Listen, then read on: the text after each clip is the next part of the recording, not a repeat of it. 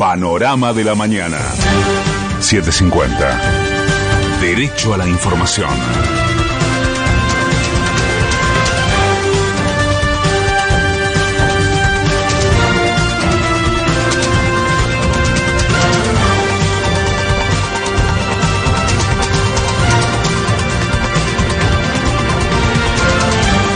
Hora 6, un minuto, el cielo está despejado en Buenos Aires. Humedad 80%, temperatura 18 grados 8 décimas.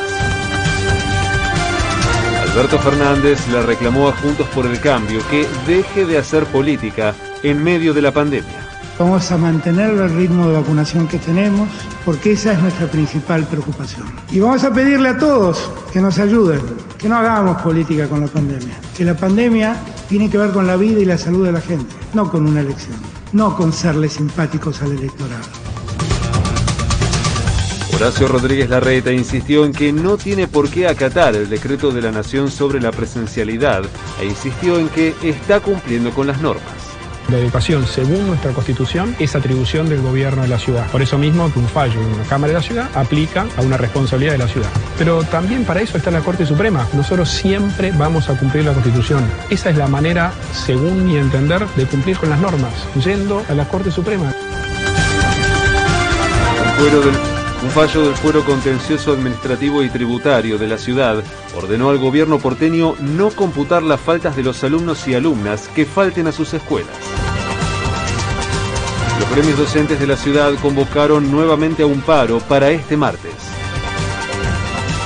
Durante la última jornada se detectaron 20.461 nuevos contagios y se confirmaron 248 muertes más por coronavirus.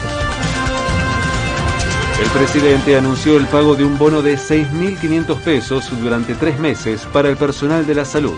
Quiero darle las gracias a cada médico, a cada médica, a cada enfermero, a cada enfermera, a cada terapista, el enorme esfuerzo que han hecho y el enorme esfuerzo que hacen. Por eso, en los próximos tres meses vamos a sumarle a sus ingresos la suma de 6.500 pesos mensuales. Un bono que los ayude a sobrellevar en estos tres meses venideros un mayor esfuerzo, sin ninguna duda. Ingresaron al país 800.000 dosis de la vacuna Sputnik V y la ministra de Salud, Carla Bisotti, aseguró que se trata de un récord. El vuelo número 14 en total y 12 que está llegando de la Federación Rusa, esta vez con un récord en la carga, con 800.000 dosis del componente 1 de la vacuna Sputnik V, casi llegando a los 9 millones de dosis en Argentina.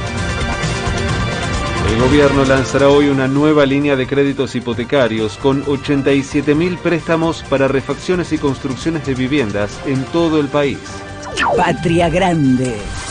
Jair Bolsonaro se quejó del fallo que anuló las condenas a Lula da Silva y dijo a sus seguidores que quien vote al líder del Partido de los Trabajadores debe sufrir.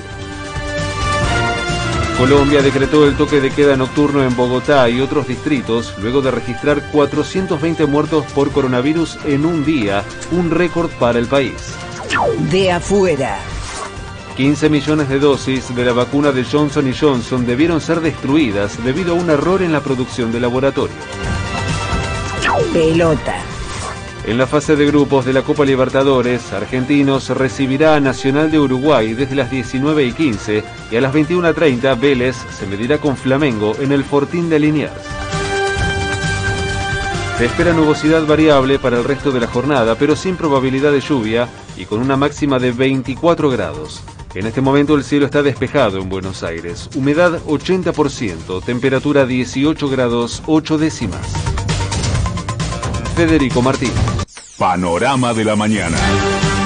750. Derecho a la información.